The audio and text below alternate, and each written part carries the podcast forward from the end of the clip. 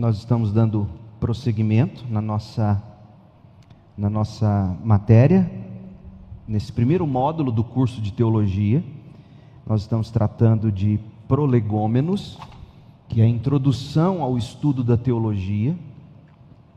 Nós já estudamos o que é teologia, dentro disso a gente falou da natureza da teologia, nós falamos das divisões da teologia, nós falamos que é possível estudar teologia e é necessário estudar teologia.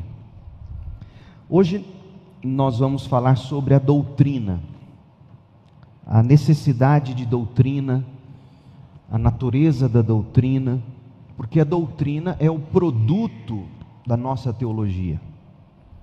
E eu quero encerrar a aula de hoje com uma, uma extensa citação de John Owen quando ele vai tratar dos perigos e os desafios do debate teológico. A gente vive numa era de, de muito debate na rede social, né? É um debate.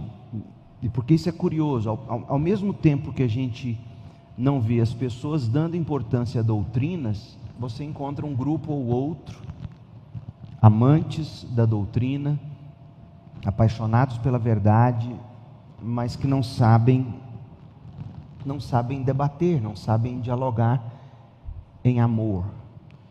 Então, essa semana, um dos nossos jovens aqui na semana passada tinha, foi você, né? O falou do, do Carnal. Seu nome é? Fernando me falou do, do Leandro Carnal e eu fui assistir a exposição que ele fez do, do Pai Nosso. Meu povo, é absolutamente impactante quando você vê um homem confessadamente ateu fazer uma exposição da oração do Pai Nosso de um modo que você dificilmente encontrará em púlpito de igrejas hoje. É um negócio assustador. Uma coisinha ou outra ali a gente vai discordar teologicamente, mas, mas ele faz de uma maneira que deveria deixar a minha classe os pastores envergonhados do que eles têm feito com a Bíblia. Então você pode depois procurar no YouTube, Leandro Carnal. Não estou referendando a teologia do estudo. Eu estou dizendo do quanto ele, um ateu, pegando aquele documento, ele chama de documento, e é um documento, e ele diz algo interessante. Ele fala que orações são documentos importantes que revelam a prática das comunidades de onde vieram as orações, o modo de viver, e isso é, isso é verdade, isso é interessante, ele é um historiador. E ele então desenvolve isso de uma maneira, ao meu ver assim, quase, porque ninguém consegue ser impecável, né? Mas quase impecável. E eu pensando, meu Deus, onde estão os púlpitos fazendo isso? Né? E ele faz o que eu jamais conseguiria fazer, ele faz em 15 minutos. E então aí você olha ele com toda com toda a doçura dele. Depois ele, ele convida o padre Fábio, Fábio de Mello para escreverem juntos um livro. A forma como ele debate, a forma como ele conversa. Você pega um outro ateu, o Luiz Felipe Pondé e ver a forma como ele reage. E eu fico vendo os nossos irmãos, meus irmãos em Cristo na internet debatendo teologia, me dá vergonha do, de como a gente está fazendo a coisa acontecer. Eu não sei, parece que a gente tem que tem que ter treta para chamar atenção. Os títulos já são no sentido de treta, de chamar atenção, de um, um, recente que me falaram aí, o, o lado demoníaco da mulher, a mulher é o demônio. Eu falo, para que um negócio desse? Para que colocar desse jeito? É, já, já chama na unha, né? E nós estamos falando de uma pessoa ortodoxa, essa do último título, mais ou menos assim. É, é uma pessoa que eu tenho carinho, respeito, amor por ele mas não está correto como a gente está fazendo. Né? Então, o, o John Owen, e por isso que eu quero terminar a aula sobre doutrina hoje, com essa citação do John Owen, porque ele fala dos perigos e dos desafios. Ele fala com que espírito um apologista, um, um polemizador, né? Porque a gente estudou teologia apologética, teologia polêmica, de que modo um pregador, um defensor da verdade, um anunciador da verdadeira fé, de que maneira ele tem que se relacionar com a doutrina que ele defende, com a doutrina que ele apresenta. E é impressionante porque o que o John Owen fala nesse trecho, e junto com um outro autor contemporâneo que a gente vai ver hoje, o Kevin Van Hooser, você vê que, eu não, eu não me aprofundei nisso, mas parece que Van Hooser tenta resgatar aquilo que os puritanos, sobretudo no caso aqui John Owen, já fazia quando ele pensava em doutrina. Porque, por exemplo, doutrina é o tema da aula de hoje. É, a, a natureza da doutrina, a necessidade da doutrina, etc. Doutrina é um tema seco para a gente.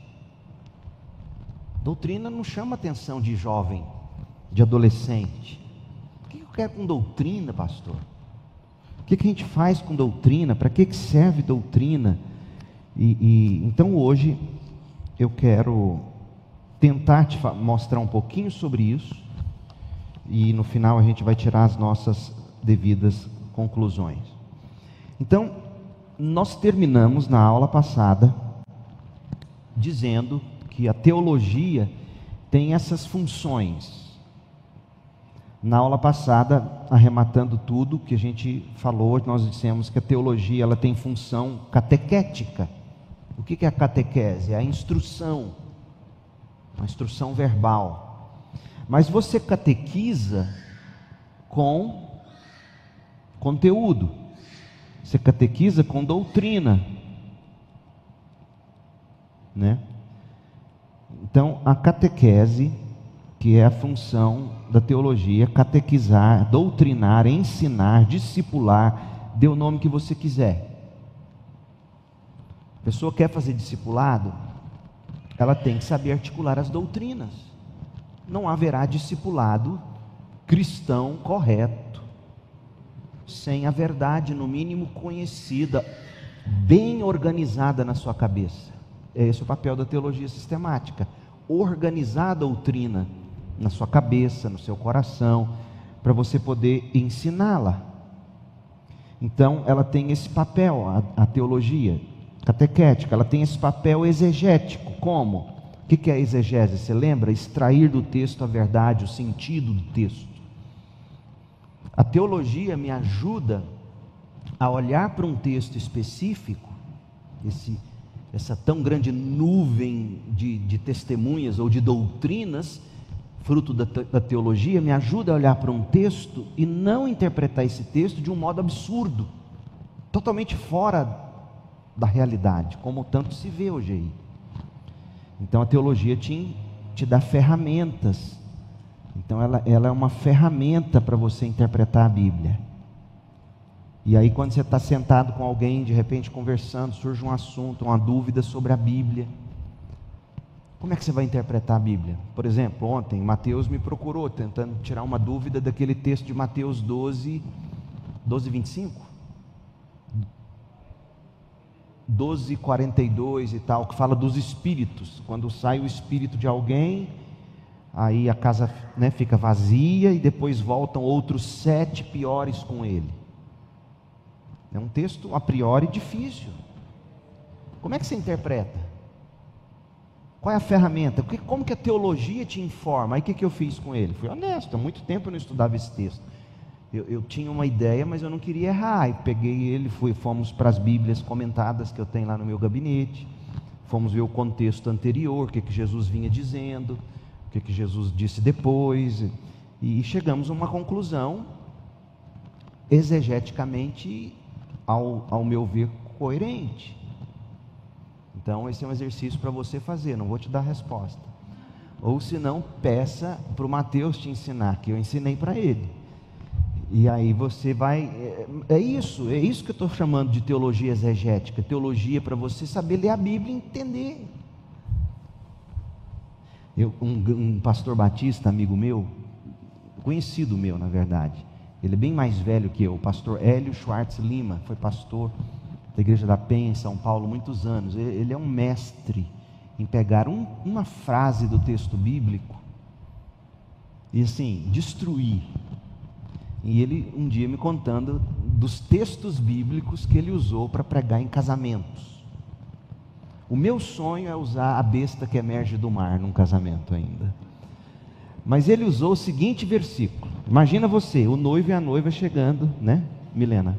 Você chegando com seu noivo, bem vestida, você vai, seu vestido vai ser roxo, você me falou. Semeia, irmão. Você está querendo dizer o que para ela? Nada, né? Aí a irmã chega com o noivo, você está dando uma cantada na minha aula. entendi, entendi. Aí a pessoa chega, né? O noivo, a noiva e o pastor. Eu quero ler um texto bíblico para vocês. E Judas foi e se enforcou. O texto bíblico. Tem um texto desse na Bíblia. E Judas Iscariotes e Judas foi e se enforcou. Eu falei, pastor Hélio, o senhor é doido? O que, o senhor fez com isso?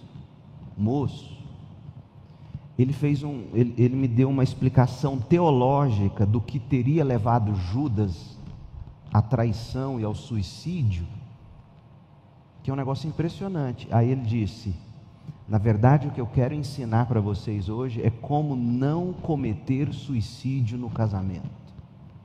Falei, meu Deus, eu jamais pensaria assim. Mas para você conseguir fazer isso, e ele não forçou o texto, ele não estragou o texto, ele não alegorizou o texto. Ele, na verdade, ele pregou um sermão biográfico, pegou a vida de Judas Iscariotes, mostrou como ele chegou àquele ponto e foi mostrando como viver a vida cristã, a vida a dois, sem cometer um suicídio sem se matar eternamente. E aí, pensando agora com vocês, isso só é possível se você tem uma boa teologia exegética. Do contrário, você não saberia interpretar esse texto. Do contrário, você faria como eu fiz a priori. Poxa, mas não tem nada a ver esse texto com casamento. E teve. A Bíblia toda tem a ver com casamento, com a vida. Então, a teologia ela tem esse sentido exegético, ela tem um sentido homilético. Como? Ela te ajuda a expor a doutrina, ela tem o seu valor polêmico. E, de novo, o que é polêmica? Quando a gente fala em polêmica teológica, não estou falando de treta. Todo domingo, quando eu subo aqui, abro a Bíblia e começo a ensiná-la, anunciar a verdade, eu estou polemizando. Eu estou trazendo a verdade bíblica de um modo que está confrontando erros, desmascarando mentiras. Isso é polêmica. Então não tome a teologia polêmica como um argumento teológico para você tretar na internet. Não é treta, viu, Mário? É o que? É você ir com a verdade em amor, com todo aquele espírito que a gente já estudou. Então a teologia ela é catequética, ela tem função exegética, homilética, polêmica, apologética, para você explicar a razão por que você crê. Ela é ética, porque é da teologia que, que, que, que nós extraímos a nossa ética. A ética nada mais é do que a aplicação das doutrinas ao cotidiano, às questões da vida.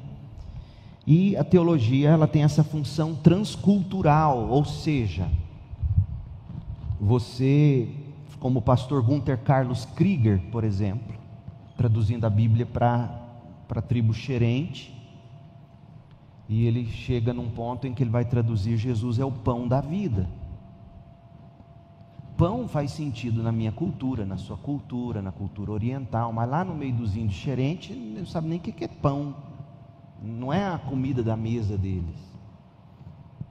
Eu me lembro até hoje, eu não sei se ele manteve isso na tradução, mas ele conversando, contando uma experiência, ele teve aqui na CIB anos atrás, quando eu entendi meu chamado definitivamente para o ministério.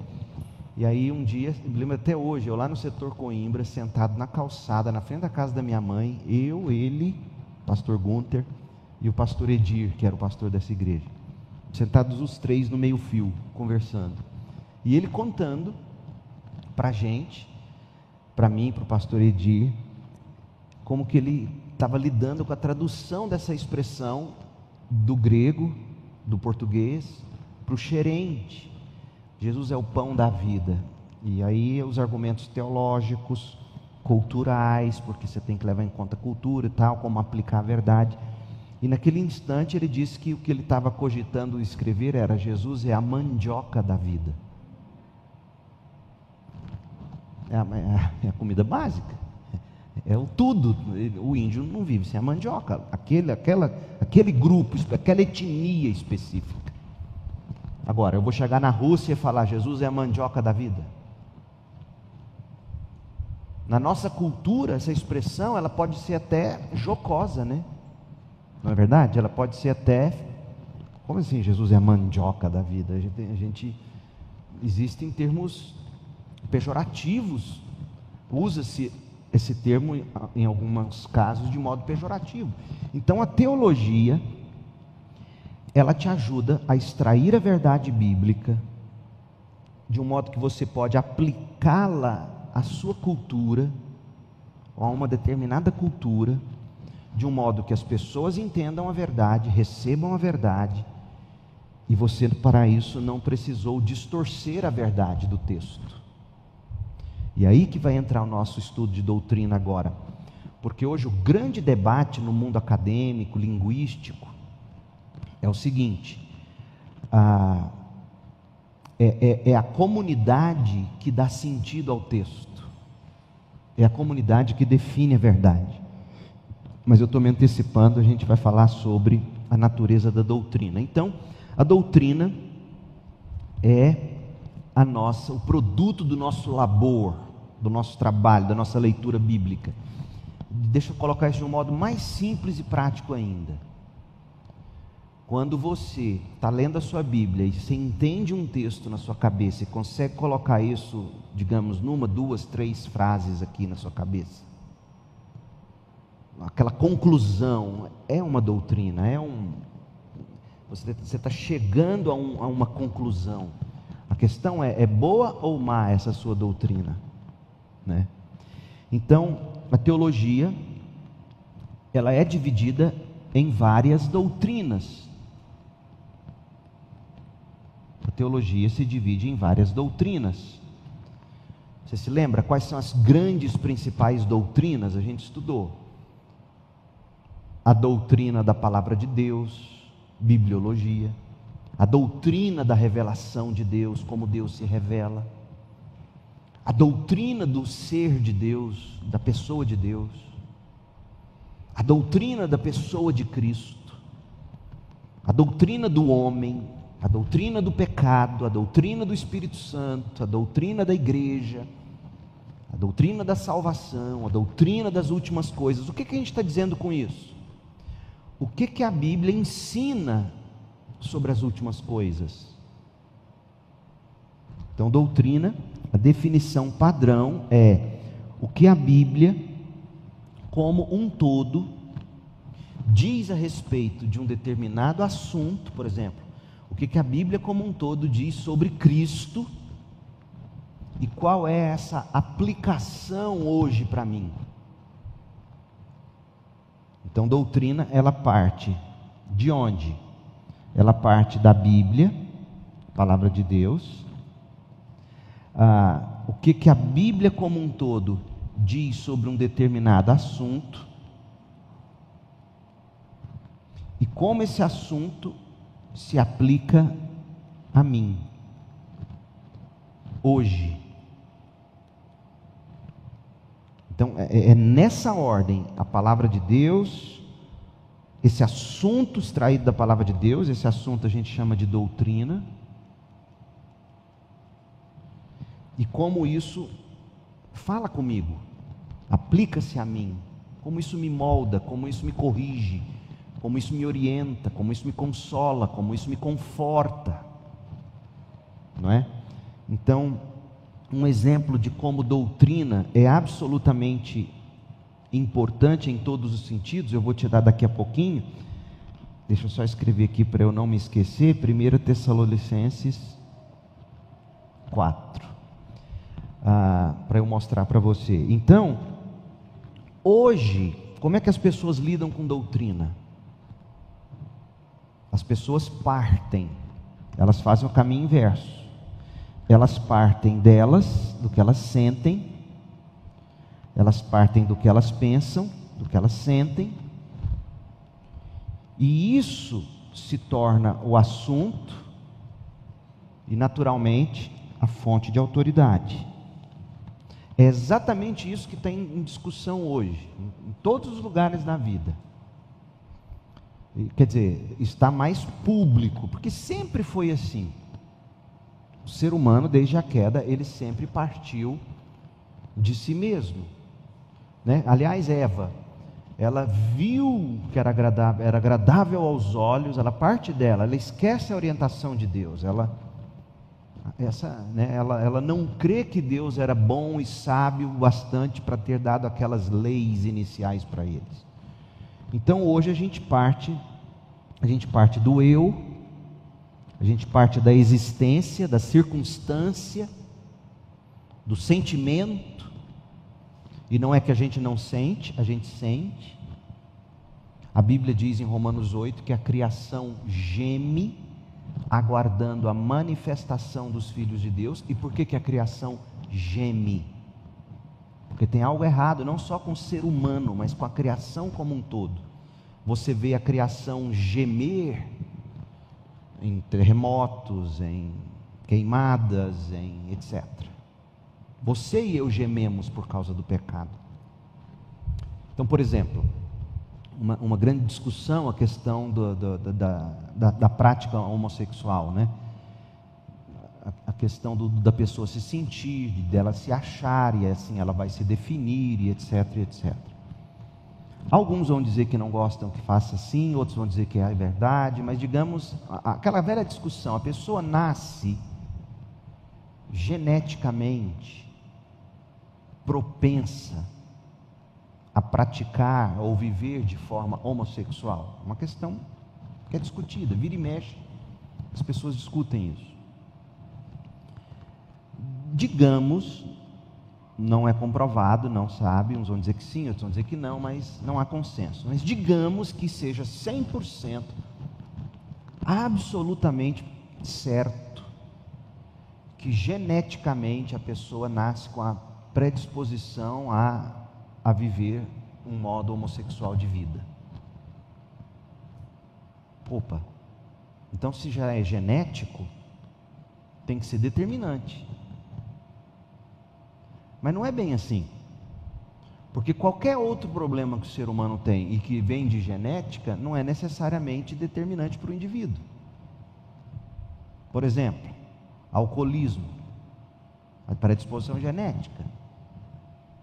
Existe, mas você vai vai viver orientado por essa predisposição genética do alcoolismo? Então, aí você tem que se lembrar de duas coisas. Digamos que seja 100% comprovado, é genético. A homossexualidade é genético. Tá. Primeiro, a Bíblia diz que o ser humano, a criação geme, tem algo errado na nossa criação, inclusive nos nossos genes. Tem algo errado. A gente morre. A gente já nasce envelhecendo, adoecendo, morrendo. Nós não fomos criados para morrer. Né? Então tem algo errado no gene. É simples assim. Segundo, a Bíblia diz do meu estado de confusão. Romanos 1 vai falar do meu estado de confusão vai, estar, vai falar de como eu abandonei a glória de Deus para seguir o meu próprio instinto, meus próprios desejos. E, e terceiro, se eu quiser entender qual é o, o plano de Deus, para masculinidade, para feminilidade, para o relacionamento marido e mulher, eu tenho que ver o projeto de Deus pré-queda, antes da queda. Deus criou o homem perfeito, macho, fêmea, aparelhos reprodutores diferentes, inclinações heterossexuais. Tanto que Adão, quando acorda e vê aquela mulher na frente dele, ele fala uma poesia, a primeira poesia da Bíblia, né? É, é, é isso que a gente vê no, no ser humano antes da queda. Então veja, essa é uma maneira de você deixar bem, bem simples, bem rápida. Há estudos muito mais profundos do que eu estou te dizendo aqui, nesse ramo, inclusive. É, é, essa é uma maneira de você deixar a doutrina guiar suas inclinações sexuais, e não o inverso. E não o inverso. E, e, é disso que a gente vai tratar. Então, a questão que a gente está estudando é exatamente essa: o que, que a Bíblia, como um todo, diz sobre um tema, Cristo, Deus, o que, que a Bíblia diz sobre a própria Bíblia, o que, que a Bíblia diz sobre o pecado, o que a Bíblia diz sobre oração, o que, que a Bíblia diz sobre sexualidade, o que, que a Bíblia diz sobre etc. Como um todo, e de que modo essa conclusão bíblica se aplica a mim hoje? Isso é doutrina. E, por exemplo, eu falei para vocês, abra, abra comigo em 1 Tessalonicenses 4, para eu te mostrar a aplicabilidade da doutrina, o quanto a doutrina ela é prática, aplicável. Paulo está lidando com uma igreja que estava sofrendo com morte, perseguição, com, com a ideia de que Cristo voltaria a qualquer momento, e pessoas que estavam morrendo sem Cristo, pessoas às vezes até do convívio deles, e eles não sabiam qual era o destino dessas pessoas. Então Paulo ele está doutrinando a igreja, ele está trazendo doutrina para firmar aquela igreja, para dar esperança para aquela igreja. E aí, ah, veja o que ele vai dizer sobre isso, capítulo 4, verso 1. 1 Tessalonicenses 4:1 Finalmente, irmãos, pedimos e incentivamos em nome do Senhor Jesus que vocês vivam para agradar a Deus conforme lhes instruímos conforme lhes doutrinamos. Então veja, a vida é ditada pela instrução bíblica, não é o inverso. Vocês devem viver, e há um propósito para viver, qual é? Agradar a Deus. Então, e, e há um preceito pelo qual viver, o que foi ensinado pelo apóstolo, as instruções. Então, isso é doutrina. Vocês já vivem desse modo, e os incentivamos a fazê-lo ainda mais, pois se lembram das instruções, de novo, que lhes demos pela autoridade do Senhor Jesus. Então, existe um tipo de instrução que tem a autoridade do próprio Deus, que é verdade absoluta, que é ponto final numa conversa. É isso que Paulo está dizendo. Num mundo, gente, onde as pessoas estão à deriva de diversas ideias, de diversas opiniões, onde cada cultura, cada etnia, cada gente tem a sua verdade, é, é loucura viver num mundo assim.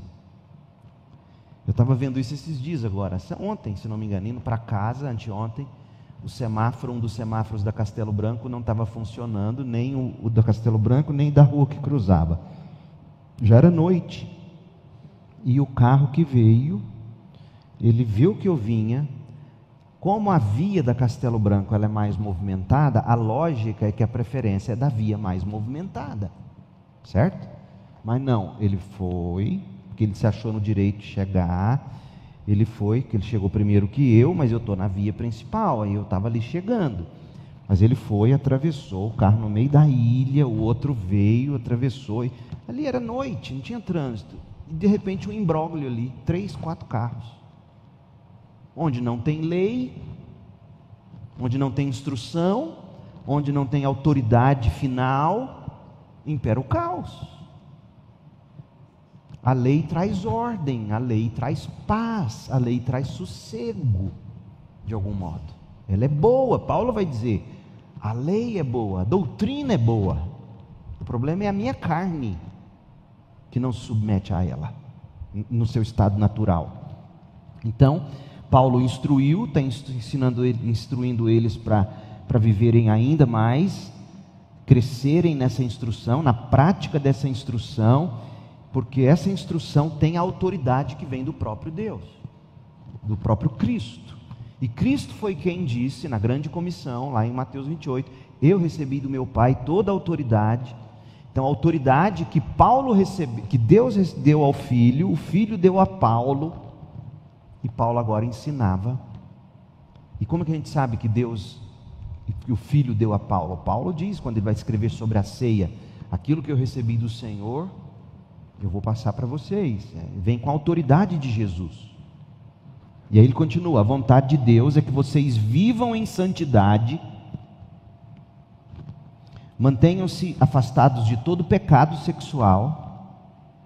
Cada um deve aprender a controlar, a controlar o próprio corpo, ou como tomar uma esposa para si, ou aprender a viver com sua própria esposa o grego traz saber como possuir seu próprio vaso. Então é, um, é uma. Está vendo a ideia aqui de. Saber só o grego não, não te ajuda a entender o que Paulo de fato está dizendo.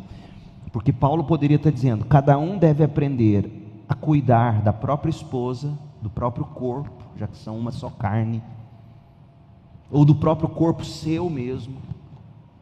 Ele está falando de viver em santidade e assim viver em santidade e honra, não em paixões sensuais, como os gentios que não conhecem a Deus. A falta do conhecimento de Deus produz a falta de instrução. A falta de instrução faz a pessoa viver como ela quer. É uma vida desgovernada, desordenada, uma vida sem doutrina, é isso aqui que Paulo está descrevendo. Nesse assunto, não prejudiquem nem enganem um irmão, pois o Senhor punirá todas essas práticas, como já os advertimos solenemente. Pois Deus os chamou para uma vida santa e não impura. Portanto, quem se, quem se recusa a viver de acordo com essas regras. Quero até ver que palavra é essa no grego. É, próprio corpo, não com desejo de lascívio, como os gentios que não conhecem a Deus, e nesta matéria ninguém ofenda nem defraude a seu irmão, porque o Senhor, contra todas estas coisas, como antes vos avisamos e testificamos claramente, é o vingador. Porquanto Dessarte, quem rejeita essas coisas, a tetel, essas coisas, essas regras, de fato, esse ensino dessa epístola, isso que ele está dizendo aqui. Quem rejeita o que eu estou dizendo, rejeita, não rejeita o homem, não rejeita o Paulo, rejeita o Deus que deu autoridade ao Filho eterno, que deu autoridade ao Paulo, que estava instruindo a igreja, que vos dá o seu Espírito Santo. Então, veja o que Paulo está dizendo: vocês têm a autoridade de Cristo investida a mim, vocês têm a minha instrução, logo, vocês têm o conhecimento de Deus, o que os gentios não têm, e vocês têm o Espírito Santo para viver tudo isso. Tudo que os gentios não têm. Mas o que eu quero que você enxergue é: Paulo está usando doutrina para dizer como você deve proceder. Agora, Paulo vai usar doutrina para enxugar lágrimas. porque é isso que doutrina faz. Doutrina exorta, doutrina corrige, doutrina dá esperança, doutrina seca lágrimas. E olha como ele faz. Como ele vai aplicar doutrina, a doutrina das últimas coisas, escatologia, a doutrina dos últimos dias, para consolar aqueles que estavam vendo seus entes queridos partirem sem Cristo. E aí Paulo diz: Agora, irmãos, não queremos que ignorem o que acontecerá aos que já morreram. Algumas traduções colocam aos que adormeceram. A ideia de descanso e não de sono. A ideia aqui de, de, morrer, de adormecer, não é de que você dorme e não tem consciência mais, está dormindo, sem consciência. Mas o descanso é no sentido de, o dormir, perdão, é no sentido de descansar das lutas dessa vida. Né? Então, não queremos que vocês ignorem o que acontecerá com os que já morreram, estão descansando para que não se entristeçam com aqueles que não têm doutrina. Ele não usa doutrina, ele usa esperança. Mas esperança aqui, como vai ficar provado, é, é, ela, ela, essa esperança está agarrada ao ensino sobre a morte dos que morrem em Cristo. Essa esperança está ancorada no ensino do que acontece com aqueles que morrem em Cristo. Essa esperança está ancorada no ensino de como será o fim dos que morrem em Cristo nesta vida, o fim nesta vida, e como será o fim de todas as coisas até que venha o novo céu e a nova terra. Então você não tem problema algum em substituir esperança por doutrina, exceto por um motivo doutrina, ela tem como propósito produzir em nós afeições, corrigir nossas afeições. E no caso aqui, qual seria o oposto de esperança? Alguém que você ama morre e você não sabe o que vai acontecer com ele. Qual é o oposto de esperança num caso desse? O que, para usar a linguagem que Paulo usou há pouco, o que, que acontece com aqueles que não conhecem Deus?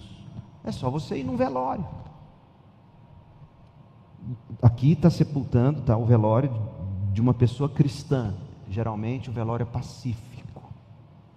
Há choro, há soluço, há sofrimento, mas há controle, há esperança ali do lado, na baia do lado, que geralmente é coladinho, em Campinas, São Paulo, era muito assim, baias, uma do lado da outra. Na baia do lado é grito, é desespero, é pranto, é, é o oposto da esperança.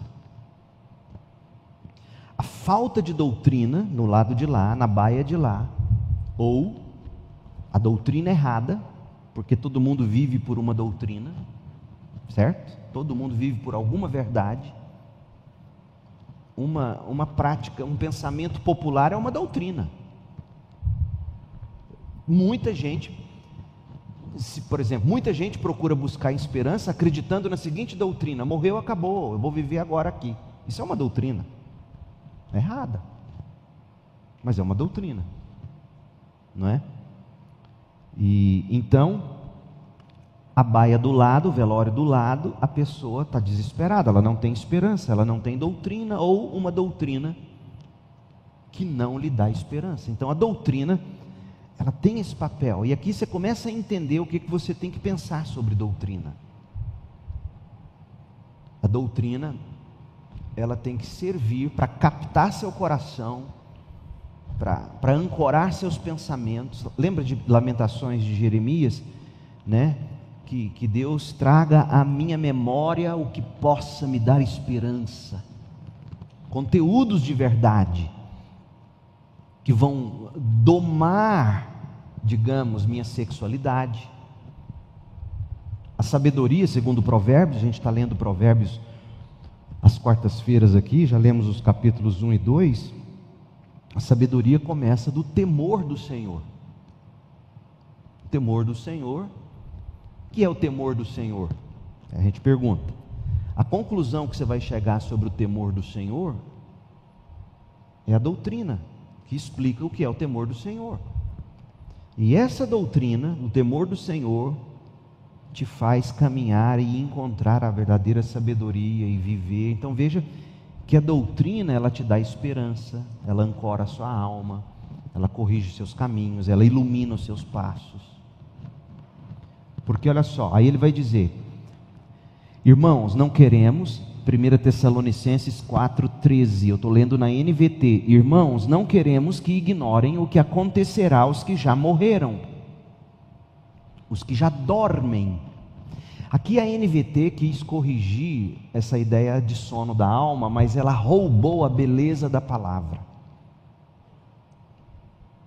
Esquece a doutrina do sono da alma, aquela que diz, que se baseia nesse versículo, inclusive, e que diz assim: é, morreu, dormiu, está dormindo, não tem consciência.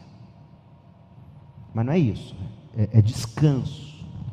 Então, quando Paulo vira para esse povo e diz: Não queremos que ignorem o que acontecerá aos que já dormem, descansam. Uau, isso já. Então ele está bem, a pessoa que eu amo está bem. Olha a beleza da doutrina. A pessoa que eu amo está bem. Ela dorme. Ela, agora, não é todo mundo que morre e dorme e descansa. Paulo falou de Cristo, até aqui ele veio falando de Cristo, do começo ao fim. Paulo começa nas cartas dele dizendo o que é viver e estar em Cristo. Então essa igreja sabia que não é simplesmente, aí, mas ele vai explicar ainda. Ele vai explicar. Então aqui ele está dizendo: não queremos que ignorem o que acontecerá aos que já descansam, dormem, os que morreram no Senhor, para que não se entristeçam, como aqueles que não têm esperança, como aqueles que não creem no que eu estou dizendo a vocês, não tem essa doutrina. Aí ele vai trazer mais doutrina, ele vai trazer escatologia. Então, escatologia, doutrina das últimas coisas, não é para você debater se vai ter, se não vai ter grande tribulação. Essas conversas, eu te confesso, elas, elas eu não tenho mais paciência para isso. Porque você vê Paulo tratando, Paulo está pregando num velório. Ele não está preocupado em pré-tribulacionismo, pós-tribulacionismo, não é isso. Leia, esqueça esse sistema pré-tribulacional pré-tribulacionista. Leia a Bíblia, pura e simples. Olha aqui. Porque cremos que Jesus morreu e foi ressuscitado. Então ele não ficou no túmulo. Quem eu amo está descansando, já morreu em Cristo e não vai ficar no túmulo. Meu Jesus ressuscitou.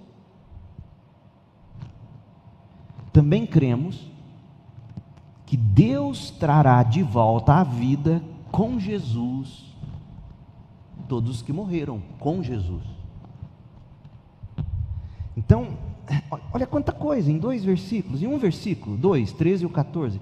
Primeiro, quem você ama está bem, está descansando, está em Cristo. Como quem dorme, né? sabe aquela história do sono reparador? E lembre-se, nossa esperança é o nosso Cristo que morreu, foi crucificado. E quando ele fala que Cristo morreu, o que vem à memória é toda a cena horrível de como foi a morte dolorosa de Cristo. Mas ele ressuscitou. E nós cremos que ele vai trazer de volta esses que vocês amam e pelos quais vocês agora choram. E ele continua. Aí ele vai. Ele tratou no verso 13 e 14 da escatologia pessoal, que acontece com o crente individualmente. Agora ele vai falar da escatologia geral, a humanidade, o mundo.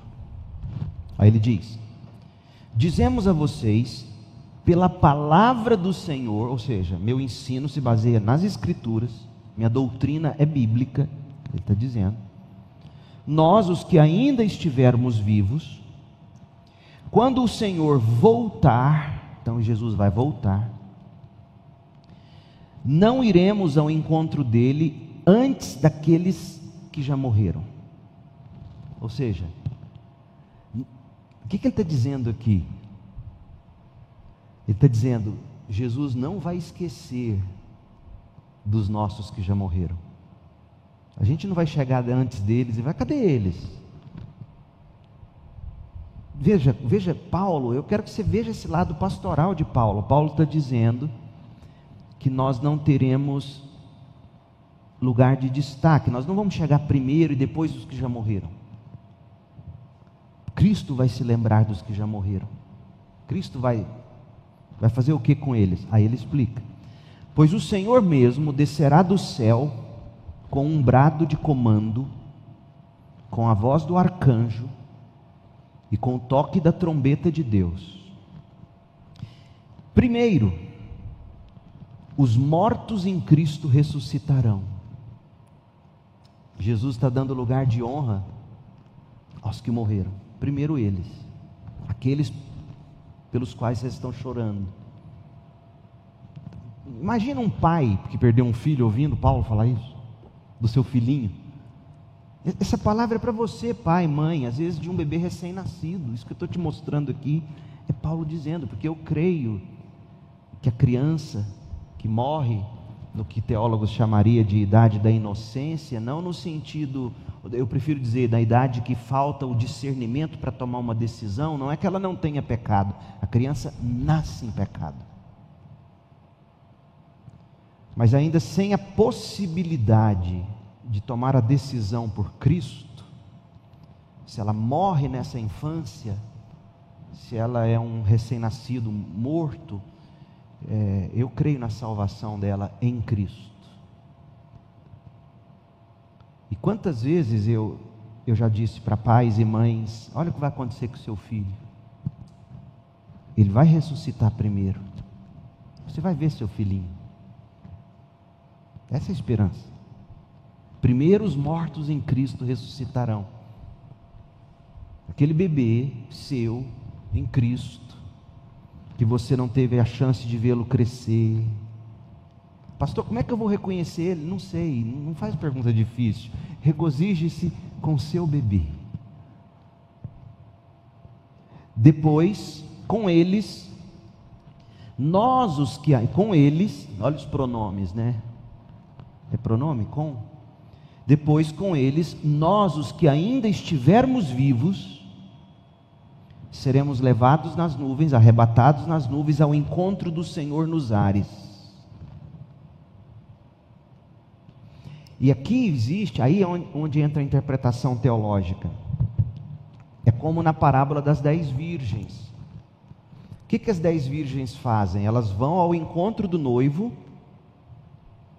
e elas voltam com o noivo para a festa, não é isso? Então não é que você vai ser arrebatado vai, e vai embora para o céu e aí começa a grande tribulação na terra. Não, estaremos com o Senhor para sempre, ou seja, seu reino será estabelecido. Então você vai, encontra com o Senhor nos ares, vai receber o Rei dos Reis, como as virgens foram receber o noivo, e aí você volta com Ele para o estabelecimento da nova terra, do novo céu, porque é isso tudo que Ele vai trazer. Então, estaremos com o Senhor para sempre. Mas veja, Paulo nem falou desse encontro literalmente voltando com Cristo para a terra, mas ele disse o bastante para consolo. Ele disse: primeiro aqueles que nós amamos, mas já morreram, serão ressuscitados em Cristo, com Cristo, como Cristo foi, vão ao encontro de Cristo, e com eles, nós, se ainda estivermos vivos, seremos arrebatados, vamos ao encontro do Senhor, porque aqui o grande consolo não está na ressurreição em si, está no fato de eu encontrar meu Senhor. Isso é céu. Encontraremos com o Senhor nos ares. E então estaremos reunidos, aqueles que já morreram, vamos matar saudade para o resto da vida. É verdade, isso vai acontecer, mas a ênfase de Paulo é: nós estaremos com o Senhor. Ele começa falando dos que morreram e termina dizendo: eles e nós estaremos com o Senhor. O foco é Cristo. E o que é mais impressionante, é tudo doutrina, tá certo? Escatologia. Mas o que mais me impressiona é o verso 18. Olha como ele termina esse parágrafo. Portanto, animem uns aos outros com essas doutrinas, com essas palavras. Encorajem uns aos outros com essas palavras. Isso é doutrina crente. Você ter a doutrina bíblica, você saber a verdade bíblica, encoraja você, dá esperança a você. E por vezes, e graças a Deus por isso, corrige você, exorta você, é, desmascara você. E é necessário tantas vezes isso. Tantas vezes é necessário o bisturi de Deus cortando de nós o que não pode estar lá, porque é câncer. E você não vai virar para um cirurgião e dizer, pega leve com o meu câncer. Você não vai dizer isso para ele. Eu me lembro do Samuel lá com o doutor Air, falei, doutor, vai com calma, hein? Tipo assim, não, não arranca o que não tem que arrancar. Graças a Deus não arrancou nada. Ele falou, pai, deixa comigo. Com a mão dele, ele faz assim, deixa comigo.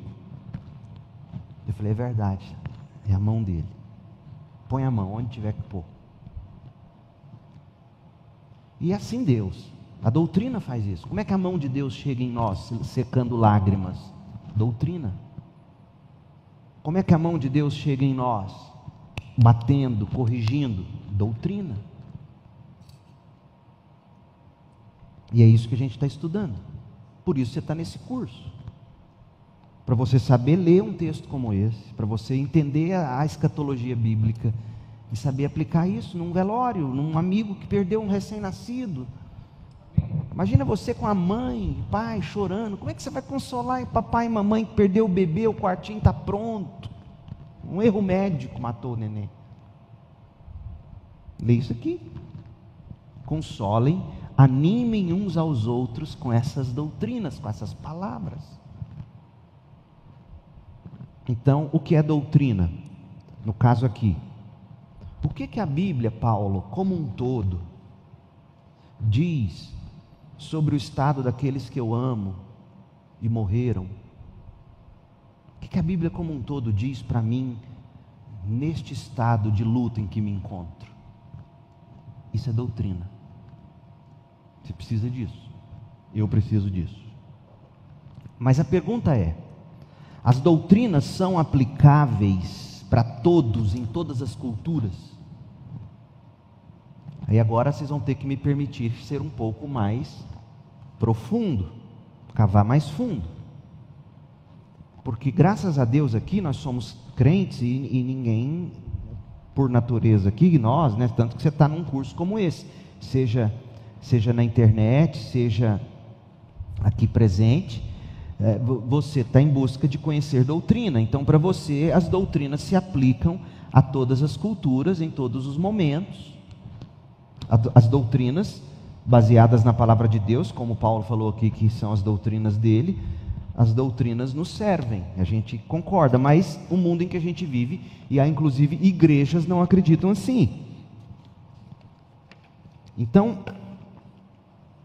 isso tudo vem do estudo da linguística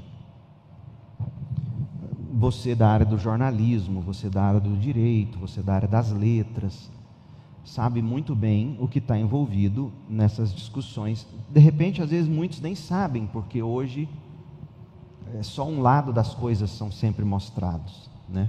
infelizmente. E chamam isso de academia. Mas existe um livro que no mundo acadêmico teológico, lançado em 1984 por um homem chamado George Lindbeck, quem fala dele é Kevin Van Hooser. Eu vou falar muito dele hoje e na próxima aula. Kevin Van Hooser. Os livros dele estão pela editora Vida Nova.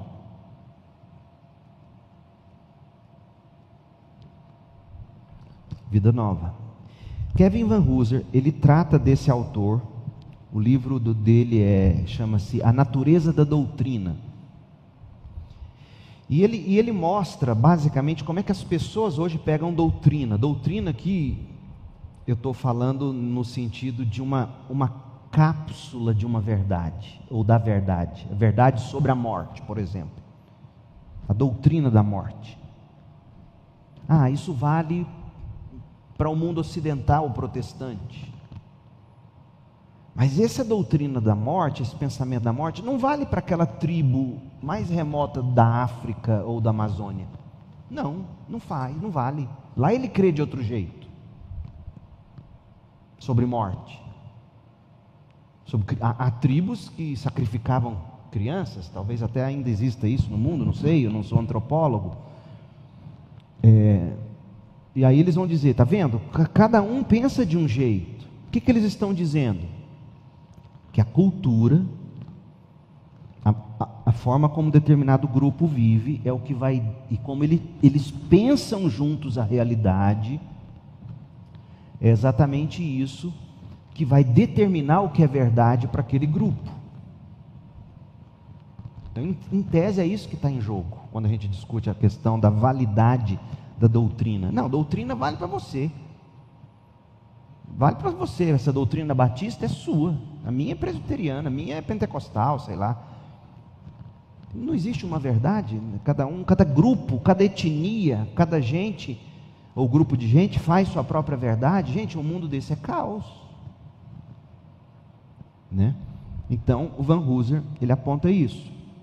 E aí ele levanta, usando o livro do, do Lindbeck, A Natureza da Doutrina, ele fala que existem algumas abordagens para a doutrina. Primeira abordagem para a doutrina, que é a mais comum, cognitivo, proposicional.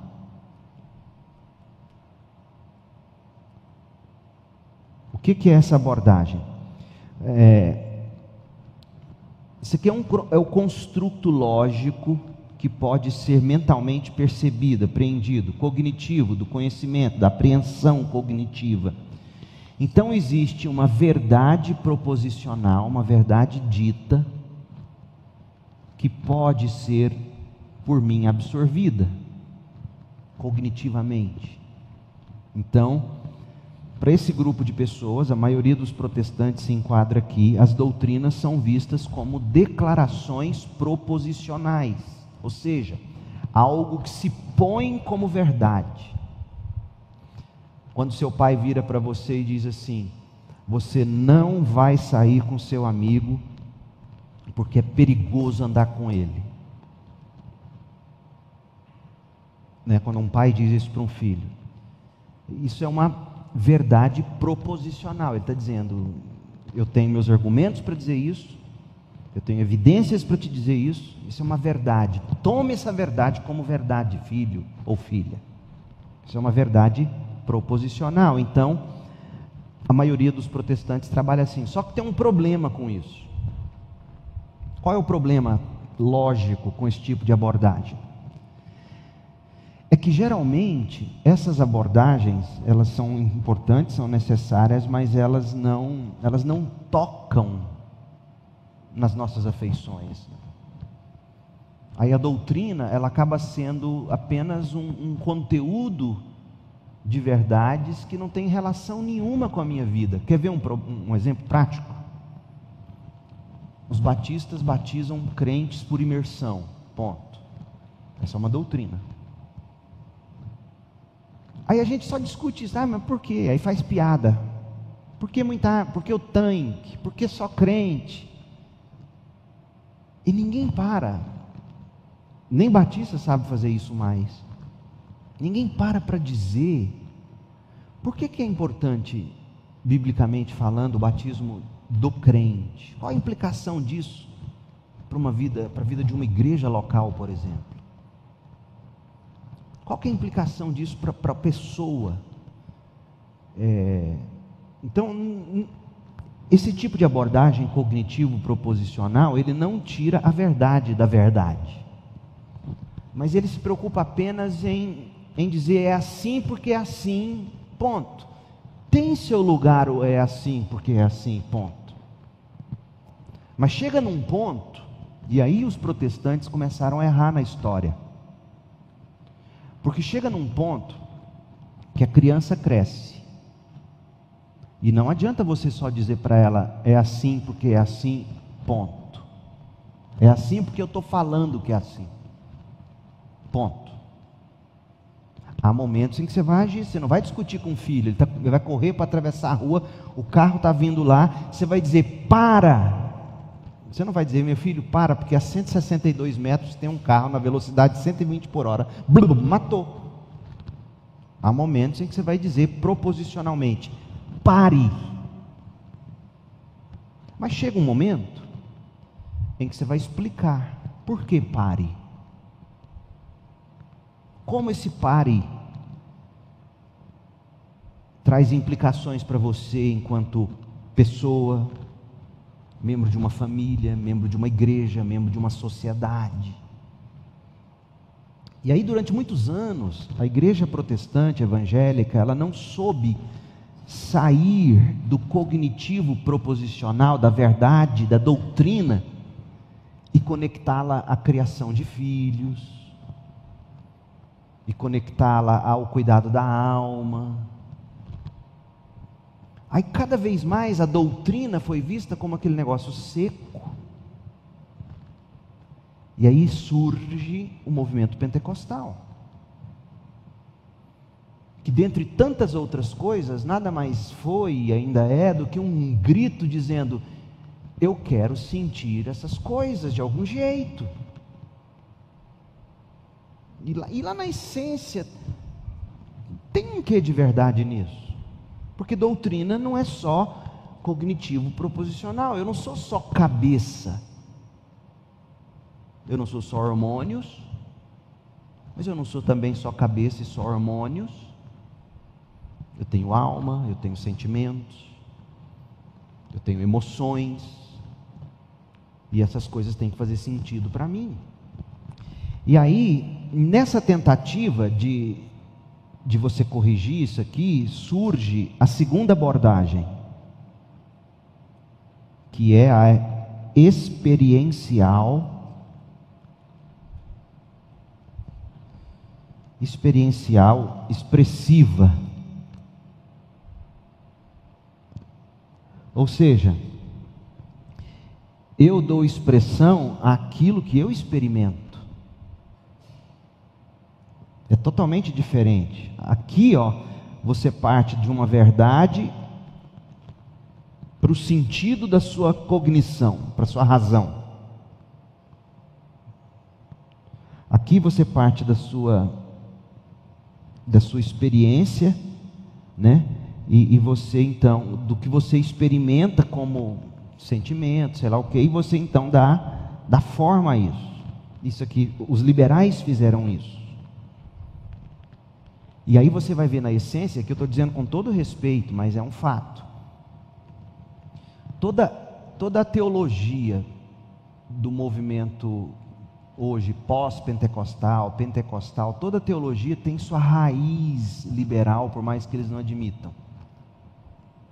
Porque a fonte de autoridade é a experiência, é o existencialismo filosófico. Schaeffer falava isso. Então, não são só os tradicionais protestantes que dão, digamos, você poderia chamar os protestantes de iluministas demais e você poderia chamar o, os liberais e agora os pentecostais de existencialistas demais. A existência definindo a essência. E, e, isso aconteceu na academia o tempo todo. E aqui eu vou poupar vocês de alguns outros textos. Eu posso trazer isso na próxima aula. E estou te dando um panorama, mas aí vem proposta do próprio autor do livro, o, o Lidbeck, que ele chama de cultural linguística.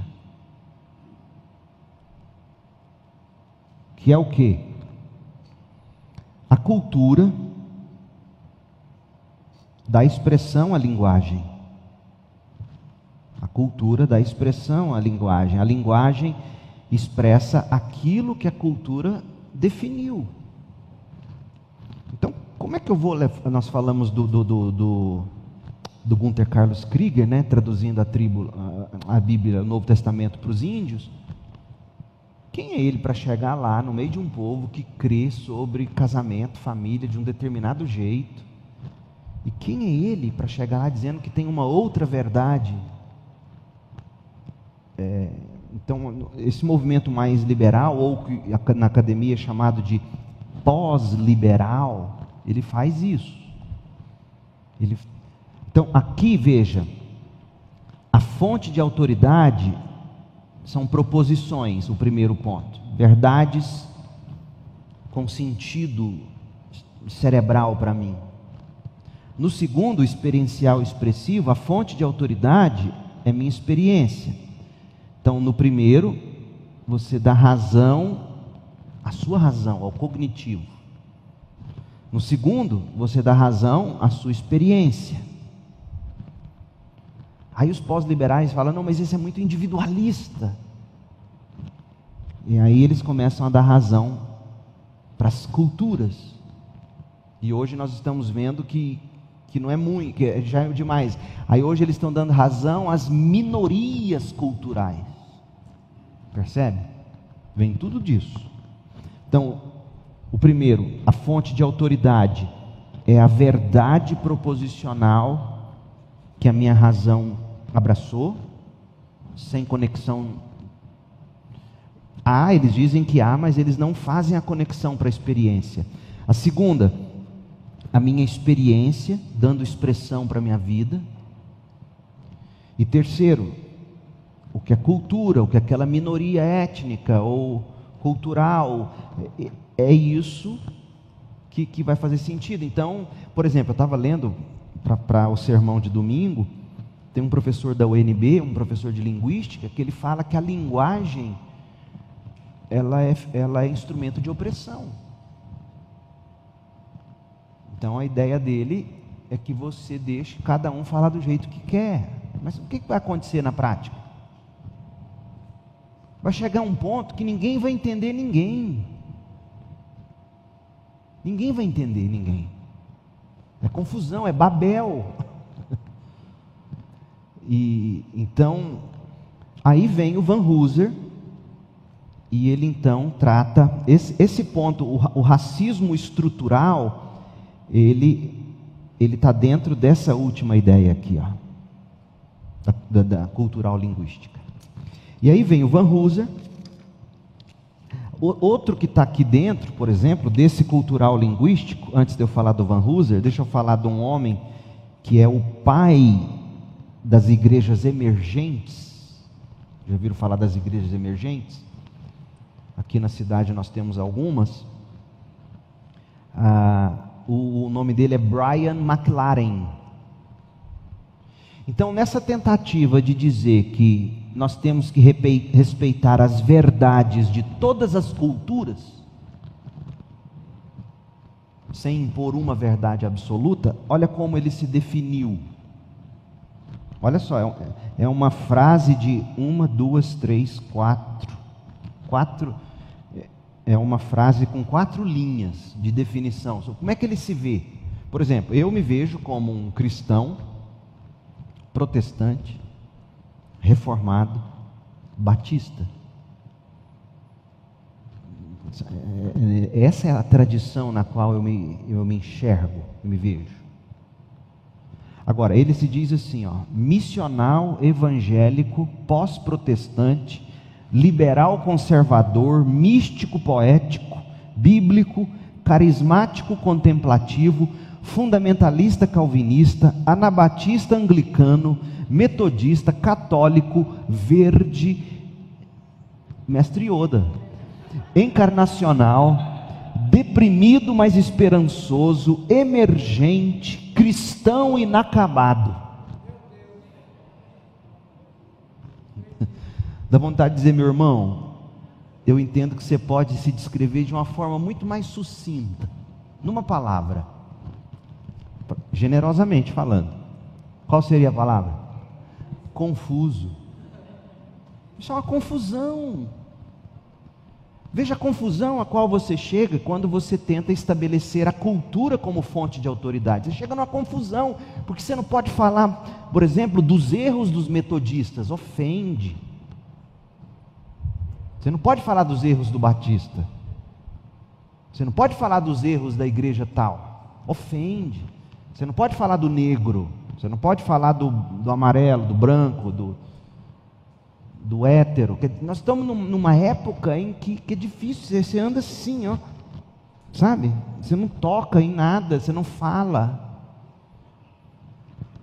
Aí Van Hooser, ele argumenta que a doutrina tem que ser pensada principalmente como diretiva. E aí ele ele vai chamar de canônico Van Hooser. Linguística.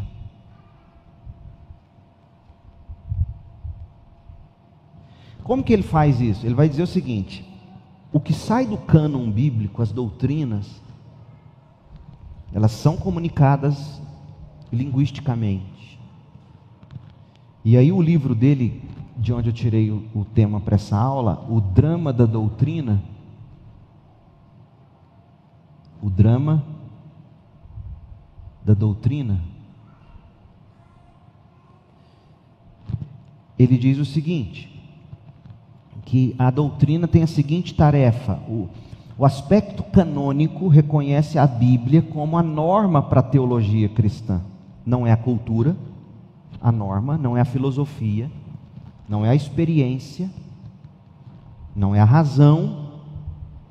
A norma é, para a teologia cristã é a Bíblia, as Escrituras. E o termo linguístico se, tem a ver com a, com a, expressão disso. Então, Van Hooser argumenta que a doutrina, a doutrina deve ser pensada principalmente como diretiva, relativas às dimensões cognitivas, afetivas, pragmáticas, ou seja, essa doutrina, essa verdade, ela tem que me afetar em todos os níveis. Essa doutrina tem que me conduzir nesse palco do drama de Deus. E aí, a doutrina nos orienta sobre como a gente tem que entender a nós mesmos, nossos relacionamentos, relacionamento com Deus, relacionamento com o mundo, relacionamento com as tragédias. O livro dele é fenomenal, mas, e aqui eu estou falando para os mais cabeções que querem ler. Para você ler Van Hooser, o primeiro livro dele para você ler é o seguinte: ah, há, significado nesse texto. É uma pergunta que ele faz. Esse livro é fenomenal. Esse livro é para advogado, é para jornalista. Ele vai ensinar você a ler. É para professor de português. Então, todas essas batalhas que a gente está travando hoje, em termos. É, há significado nesse texto. O segundo livro dele para você ler é Teologia Primeira. Ele vai falar de, de Deus e tal. Aí você entra o drama da doutrina. Essa trilogia aqui, ela vai. Isso aqui é tudo prolegômenos, em três livros. Ele está tratando de metodologia teológica. E, e você vai ver no drama da doutrina. Deixa eu ler para você um trecho sobre esse livro. Ele vai dizer assim: a doutrina não é apenas sobre ortodoxia. Quem falava que doutrina era sobre ortodoxia apenas os cognitivo-proposicionais. A doutrina não tem a ver só com ortopraxia, prática correta. Os moralistas falam assim. A doutrina tem a ver com as duas coisas, e aí ele chama de ortocrises. Ortocrises A doutrina tem a ver com o julgamento correto sobre as coisas. E a abordagem de Van Hooser é uma abordagem útil, porque nos chama a sempre reconhecer que, embora a gente possa enfatizar os aspectos cognitivos da doutrina, a doutrina deve sempre afetar a forma como a gente vive. A doutrina afeta nossas afeições, nosso discipulado, os nossos papéis no grande drama de Deus. E, e o livro, um resumo do livro é assim, ó. Observando o estranho desaparecimento da doutrina nas igrejas, porque a doutrina sumiu das igrejas. Não sumiu, gente? Ninguém fala em doutrina. Todo mundo quer resultado. Que é uma palavra para você vencer os filisteus na segunda-feira, ficar rico na terça e viajar para Miami na quarta. Sarado, quinta-feira sem nenhum resfriado. E assim, viver sua vida. Aí na sexta começa a acabar, você volta no domingo e pega mais e, é assim. Jesus é um soquete, onde você chega no domingo, ergue a mão para o céu, soca o dedo no soquete, recebe a carga e gasta durante a semana. É assim. Não tem não tem reflexão. Reflexão que afete as nossas afeições. Né? Então, ele vai dizer que. Aí ele fala que, observando o estranho desaparecimento da doutrina nas igrejas, Kevin Van Hooser defende que a doutrina, longe de estar desvinculada da vida, a doutrina serve à igreja. E eu mostrei para vocês como Paulo serviu a igreja dos Tessalonicenses com a doutrina das últimas coisas. O teatro do evangelho. Ele chama a igreja de o teatro do evangelho. Coisa linda. Por que, a igreja é o teatro do Evangelho? Porque na igreja você enxerga o que, que o Evangelho está fazendo na vida do Felipe, do Marcos, do Paulo, eh, da, da Edna, do Leandro, do Nivaldo. O que, que o Evangelho está fazendo na nossa vida? Como é que nós, como é que, que, o, que o Marcos chegou de um jeito entre nós, hoje ele é outro homem, como o Evangelho foi mudando ele, como o Evangelho está mudando a todos nós. É um teatro onde o mundo enxerga como essa comunidade centrada no Evangelho agora vive em unidade, sabe discordar com respeito. Mas infelizmente é esse o teatro que eles estão vendo aí.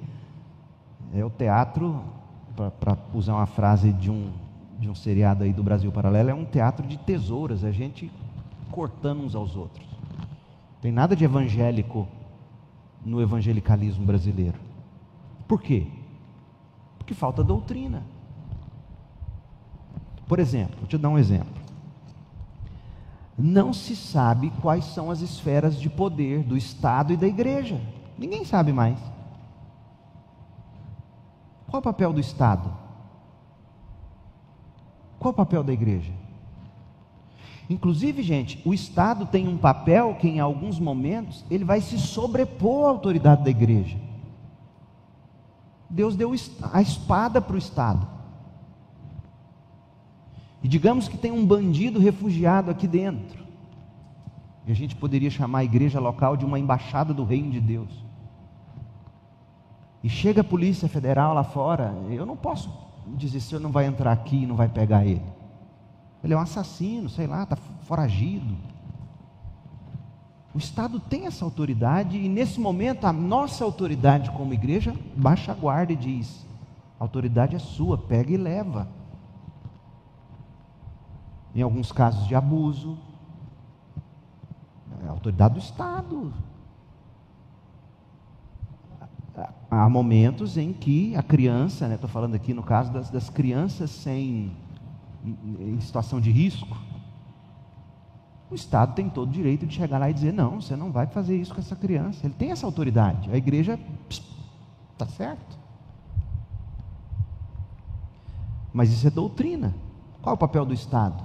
Qual é o papel da igreja? A igreja tem sua autoridade. O Estado não pode chegar aqui e dizer: o Marcos aqui tem que ser membro dessa igreja. Não, peraí, essa autoridade não foi te dada. A autoridade de ligar e desligar membro aqui dentro é da congregação. Foi Jesus que disse. Você não vai dizer para nós o que é certo e errado, é a Bíblia que diz.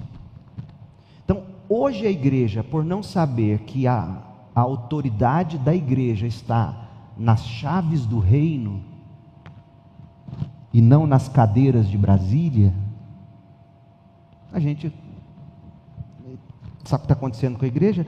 Ela está se diluindo, ela está se misturando no barro desse mundo. O pastor hoje é cabo eleitoral de político. O Brasil inteiro, gente, é assim. As igrejas são cabo eleitorais do Bolsonaro.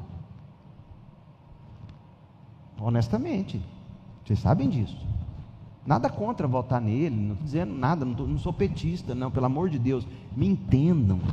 Acorda, sai dessa caixinha. Agora, por quê? Porque a doutrina desapareceu das igrejas. A igreja está confundindo qual é a autoridade dela, qual é a autoridade do Estado, qual é o poder da igreja. A igreja tem poder. Nós vamos estudar qual é o poder da igreja. Nós vamos chegar em doutrina da igreja. A igreja tem poder, mas qual é a esfera do poder da igreja?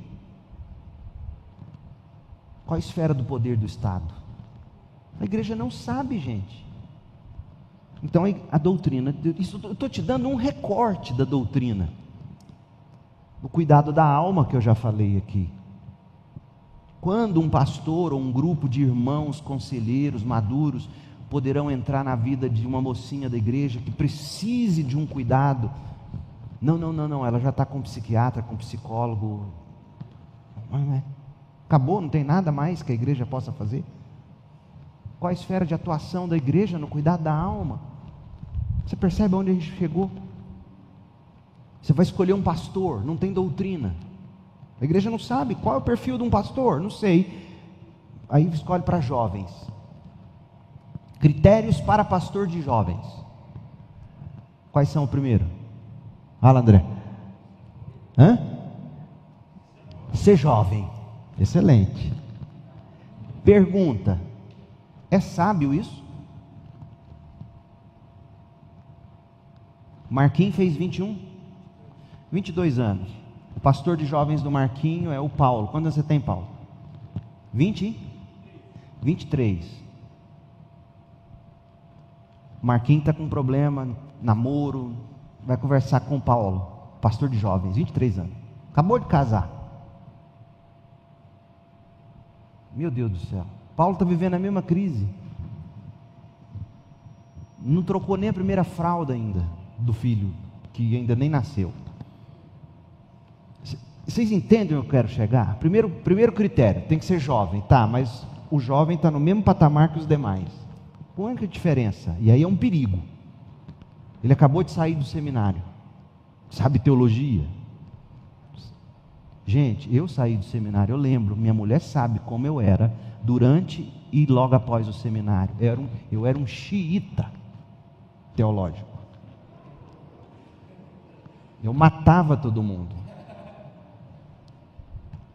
Não tinha experiência. Neófito. Aí pega o jovem. Primeiro critério, jovem. Segundo critério para jovem, Mário. Diferenciado, escolado. Interessante. Segundo critério para escolher um pastor de jovem. Descolado. Fala a linguagem da moçada. Meu povo, entendeu onde a gente chega? Agora, abra a Bíblia. Em 1 Timóteo 3 e veja o que tem que ter um pastor. Ah, não, não, mas esse é o pastor titular. Mas peraí. Então você está contratando o quê? Não é um pastor? Olha o que tem que ser um pastor. Tem que. Marido de uma só mulher, não dado ao vinho, governa bem a própria casa, tem alguma experiência com casa, com família com gente, sabe? Sabe lidar com casa, sabe ensinar, é apto para ensinar. O que mais? Mas não é nada disso que você busca quando você. Primeiro, onde que está escrito que a gente tem que escolher pastor para jovem? Eu, eu te desafio a fazer esse estudo na história da igreja e ver quando surge a ideia de pastor de jovem em igreja. Faz esse estudo, busca na internet. É o pragmatismo da igreja. Não, pastor, não tem que ter um pastor que cuida de jovens, tem que ter pastor, ponto. Um pastor que vai dedicar mais tempo para a ala do ministério infantil. O pastor Roberto não é só pastor das crianças aqui. Ele é pastor principalmente dos pais dessa criança. O pastor Roberto é um pediatra, ele, Karen. Se o pai não gostar do pediatra, a criança volta sozinha na consulta seguinte? Não. Minha pediatra, minha, porque antes de ser dos meus filhos, foi minha e da Cris, lá em Campinas, nos conquistou, é essa, eu confio. Então ele é pastor das famílias, dos pais dessas crianças. Ou ele é pastor de fato da igreja comigo, mas ele se concentra ali. Eu me concentro com jovens, com a igreja como um todo. Pastor. E o critério para escolher um pastor não é que ele tem que ser jovem. A Bíblia diz: é o neófito, o jovem, que não seja neófito, que não seja jovem demais, para não se ensoberbecer, para não ser orgulhoso. Ou seja, a gente fere a Bíblia escolhendo pastor. Tem que ter, saber de gestão, certo? Tem que saber de gestão. Mas e se não tiver a piedade? E se não tiver. Percebe? Então a igreja desapareceu a doutrina. E a gente precisa da doutrina. Porque nesse teatro do evangelho que é a igreja, a doutrina vai nos direcionando, corrigindo, vai nos dando forma. A doutrina cristã nos orienta no caminho da verdade, da vida e, portanto, é nada menos que uma receita para a realidade. O drama da doutrina apresenta novas metáforas para a teologia, para as escrituras, para a compreensão teológica, para a atuação, para a igreja e para o pastor. Então, essa é a necessidade da doutrina, o drama da doutrina. A doutrina ela vai nos posicionar nesse teatro do evangelho. Ela vai dizer quais são nossos papéis, vai dizer qual deve ser nosso discurso, nossa postura. Ela vai até dizer como eu devo reagir emocionalmente falando. Ela vai moldar minhas afeições. Ela vai cuidar de mim. Então, sobre doutrina é isso. E aí eu quero concluir com uma palavra do John Owen. John Owen escreveu isso há mais de 300 anos. E ele vai explicar a importância do coração para a doutrina e da doutrina para o coração. Uma coisa alimenta a outra. É retro retroalimentação, a importância do coração para a doutrina, a importância da doutrina para o coração, e o pano de fundo era polêmica. Quando debater com o irmão na internet e como? Está preparado? Abre aspas. Quando o coração é realmente lançado no molde da doutrina, seu coração é moldado pela doutrina. Quando o coração é realmente lançado no molde da doutrina, que a mente abraça, quando a evidência e a necessidade da verdade habitam em nós, quando não apenas o sentido das palavras está na nossa cabeça, mas o sentido das coisas para as quais apontam as palavras, habitam nosso coração. Quando tivermos comunhão com Deus na doutrina que defendemos, então seremos guarnecidos pela graça de Deus contra todos os assaltos dos homens nas controvérsias. E sem isso, todas as nossas contendas não têm valor para nós mesmos sem que a doutrina primeiro nos molde, sem que a doutrina primeiro nos aponte o real sentido no coração dessas coisas. Aí ele continua. em que sou melhor do que o outro se posso contender a respeito de Cristo, de que Cristo é Deus, mas não tenho o senso ou a doçura da verdade de que Cristo é Deus em meu coração. O senso e a doçura de que Ele é Deus em pacto com a minha alma, em que eu sou melhor do que aquele contra quem eu debato. Se essa doçura do Cristo Deus não não adoçou meu coração. Aí você vê gente falando de Cristo, defendendo Cristo com ira, sem doçura. De que me valerá demonstrar por, por testemunhos, por argumentos, que Cristo satisfez o pecado, se por meio de minha incredulidade a ira de Deus permanece sobre mim e não tenho experiência de nele ter sido feito justiça de Deus? Se eu não encontrar em minha posição diante de Deus a excelência de ter meus pecados imputados a Cristo e a justiça dele imputada a mim, por que debaterei sobre salvação? É o debate calvinista. Um monte de gente falando de calvinismo sem se deleitar na justiça de Cristo imputada a nós, nosso pecado imputado a Ele. Será de alguma vantagem para mim professar e contestar que Deus opera a conversão de um pecador? E aqui ele está falando da doutrina da eleição. Calvinistas, preste atenção. Será de alguma vantagem para mim professar e contestar que Deus opera a conversão de um pecador pela graça irresistível do seu espírito? Se eu nunca conheci experimentalmente a morte e a total impotência para o bem, aquela oposição à lei de Deus que está em minha própria alma por natureza, sem a eficácia da extraordinária grandeza do poder de Deus em vivificar, iluminar e trazer os frutos da obediência em mim, como é que eu vou falar de graça irresistível? se eu não provei o quanto ela é absolutamente necessária para eu crer.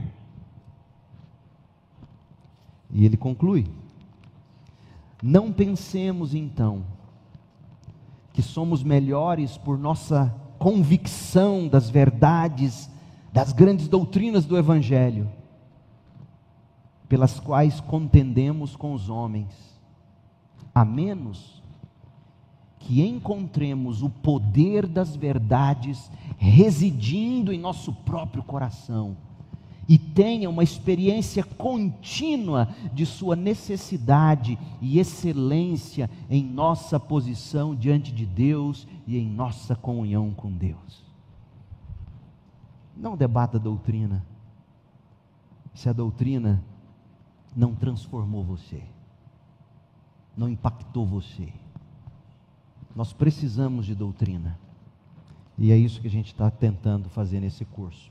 Próxima semana, a gente cava um pouco mais sobre teologia sistemática, como fazer teologia sistemática, e a gente caminha para encerrar esse módulo em mais algumas poucas aulas, e aí nós entramos na doutrina da revelação de Deus. Você está para terminar esse módulo, e você vai poder dizer: Eu concluí um módulo sobre prolegômenos sobre introdução ao estudo da teologia. E eu te digo com todo carinho e humildade, você vai ter estado à frente de muitos que passaram por seminários e não viram isso aqui. Que Deus te abençoe com graça, nos mantenha com esse tipo de coração que John Owen descreveu aqui. Amém? Que Deus te abençoe e te faça amante das doutrinas. Sãs doutrinas. Nós vamos orar e em seguida a gente vai para a nossa jantinha. Vamos orar? Fecha os olhos. Ó oh Deus, obrigado pela tua palavra e pela forma como o teu ensino nos traz esperança. Dá-nos um coração ensinável para a glória de Jesus para o bem da grande comissão, para que a igreja, o teatro do Evangelho, se destaque nesse mundo mal, como ela deve de fato se destacar. Nós oramos em nome de Jesus. Amém. Jesus. Amém. Jesus. Amém. Jesus. Amém. Jesus.